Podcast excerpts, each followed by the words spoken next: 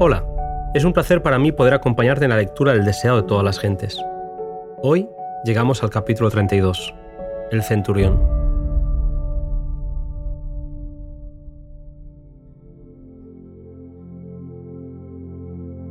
Cristo había lamentado la falta de fe de los de su propia nación, pero quedó asombrado por la fe del centurión que vino a él. El romano no puso en duda el poder del Salvador. Ni siquiera le pidió que viniese en persona a realizar el milagro, simplemente dijo, solamente di la palabra y mi mozo sanará. El siervo del centurión había sido herido de parálisis y estaba a punto de morir. Aunque era un esclavo, el centurión lo amaba tiernamente y creía que Jesús podría sanarle. Los informes que había oído del Galileo le habían inspirado fe a pesar de no haber visto al Salvador. Este centurión había manifestado respeto por el servicio de Dios y demostrado bondad a los judíos, puesto que se había convencido de que su religión era superior a la de Roma. Aunque creía que Cristo podría ayudar a su siervo, se sentía indigno de presentarse ante Jesús y rogó a los ancianos judíos que le pidiesen que lo sanase. Los ancianos se acercaron a Jesús y le dijeron que era digno de concederle esto, porque ama nuestra nación, y él nos edificó una sinagoga. Jesús se puso en camino hacia la casa del oficial, pero la gente le hacía avanzar lentamente. El centurión, desconfiando de sí mismo, le hizo llegar este mensaje, Señor, no soy digno que entres debajo de mi tejado, ni aún me tuve por digno de venir a ti, mas di la palabra y mi siervo sanará. Porque yo también soy hombre puesto en potestad, que tengo debajo de mis soldados, y digo a este ve y va, y al otro ven y viene, y a mi siervo haz y él hace.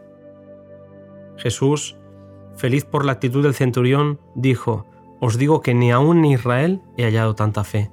Y al centurión le dijo, Como creíste te sea hecho, y su siervo fue sano en el mismo momento. Los ancianos judíos que recomendaron al centurión a Cristo no reconocían que nuestra gran necesidad es lo único que nos da derecho a la misericordia de Dios. En su propia justicia, alababan al centurión por los favores que había hecho a Israel, pero el centurión dijo de sí mismo, no soy digno. Su corazón había sido conmovido por la gracia de Cristo. Veía su propia indignidad y no confió en su propia bondad. Su fe echó mano de Cristo como el amigo y el Salvador de la humanidad. La actitud del centurión nos muestra cómo cada pecador puede venir a Cristo, no por obras de justicia que nosotros hemos hecho antes, sino por su misericordia Él nos salvó. Cuando Satanás nos dice que somos pecadores y que no podemos esperar a recibir la bendición de Dios, digámosle que Cristo vino al mundo para salvar a los pecadores. No tenemos nada que nos recomiende a Dios, pero la súplica que podemos presentar ahora y siempre es la que se basa en nuestra falta absoluta de fuerza, la cual hace de su poder redentor una necesidad. Mientras que los judíos habían sido educados en la ley de Moisés, pero rechazaban al Mesías, el centurión nacido en el paganismo y educado en la idolatría de la Roma imperial, percibió la verdad a la cual los hijos de Abraham eran ciegos. Para Jesús, ello era un adelanto de la obra que el Evangelio iba a cumplir entre los gentiles, con gozo miró anticipadamente a la congregación de almas de todas las naciones en su reino. A unos 30 kilómetros de Capernaum, en una altiplanicie que dominaba la ancha y hermosa llanura de Esdraelón, se hallaba la aldea de Naim, hacia la cual Jesús encaminó más tarde sus pasos. Iba acompañado por una gran multitud alegre y llena de expectativa en su camino hacia la aldea montañosa, de cuyas puertas vieron salir un cortejo fúnebre. A paso lento y triste se encaminaba hacia el cementerio. Era una escena propia para despertar simpatías. El muerto era el hijo unigénito de su madre viuda. La solitaria doliente iba siguiendo a la sepultura a su único apoyo y consuelo terrenal. A ella Jesús le dijo, no llores. Jesús estaba por cambiar su pesar en gozo, pero no podía evitar esta expresión de tierna simpatía. Se acercó y tocó el féretro puesto que la muerte no podía contaminarle. La gente que había presenciado los milagros de Jesús se preguntaba, ¿estaría también la muerte sujeta a su poder?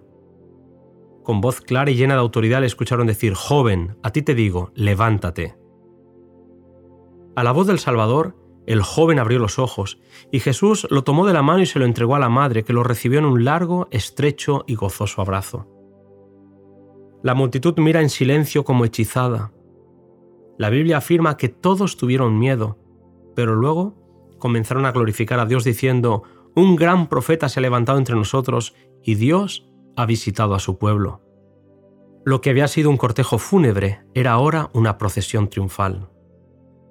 Elena White nos recuerda, el que estuvo al lado de la apesadumbrada madre cerca de la puerta de Naim, vela con toda persona que llora junto a un ataúd. Se conmueve de simpatía por nuestro pesar.